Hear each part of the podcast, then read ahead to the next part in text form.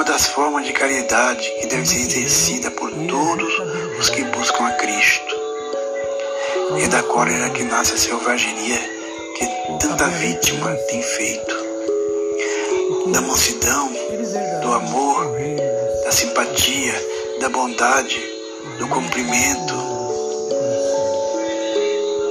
O homem prudente é sempre manso de coração